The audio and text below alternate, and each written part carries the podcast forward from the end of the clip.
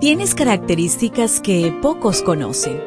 Como mujer, a veces sientes que no te entienden. Felizmente existe la devoción matutina para damas. Porque no hay nada oculto para aquel que te creó. Bienvenida.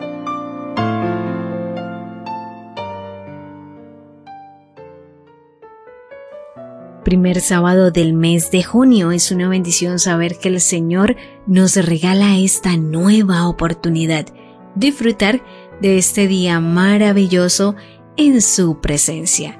Hoy la meditación trae por título Hasta la mitad del reino. Esther 9.2. Los judíos se reunieron en sus ciudades, en todas las provincias del rey, para atacar a todo el que intentara hacerles daño, pero nadie pudo hacerles frente porque todos les tenían miedo. La belleza y el carácter de la reina Esther conquistaron el corazón del rey. Era la más indicada para solicitar al rey auxilio frente al decreto de muerte redactado contra los judíos. Ayunó y oró antes de arriesgar su vida en beneficio de su pueblo, yendo a visitar al rey sin ser invitada. Combinó coraje y estrategia, pues no hizo su solicitud de inmediato, sino que invitó al rey a un banquete en su honor.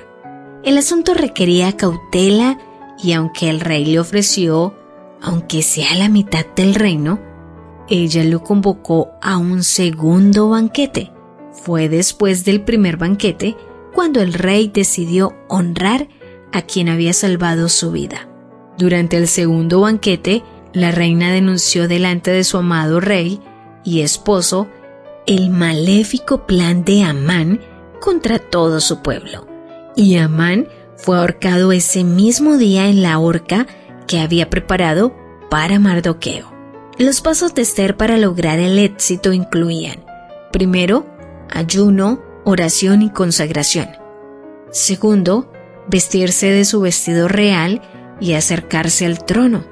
Tercero, pedir con humildad y de acuerdo con la voluntad y gracia del rey. Cuarto, ofrecer dos banquetes antes de revelarle al rey su solicitud. Cuando enfrentemos una crisis, sigamos estos sencillos pasos, oración y ayuno. Vistámonos el traje real de justicia de Cristo. Vayamos al trono con un corazón humilde y pidamos que se escuche nuestra plegaria si le place a nuestro Rey y haya gracia en nuestro pedido. Estoy segura que si le fue dicho a Esther, hasta la mitad del reino se te dará, a nosotras se nos dará la bendición que pedimos y en abundancia. El día designado para la destrucción y la muerte se transformó en un día de victoria y celebración. Los judíos salieron a pelear no como perdedores, sino como un grupo victorioso que gozaba del favor del rey. En Profetas y Reyes, en la página 443 dice, ángeles excelsos en fortaleza habían sido enviados por Dios para proteger a su pueblo mientras éste se aprestaba en defensa de su vida. En cada decisión, asegúrate de que dispones de la compañía y el favor de tu rey. No importa cuántos vengan contra ti, saldrás triunfante.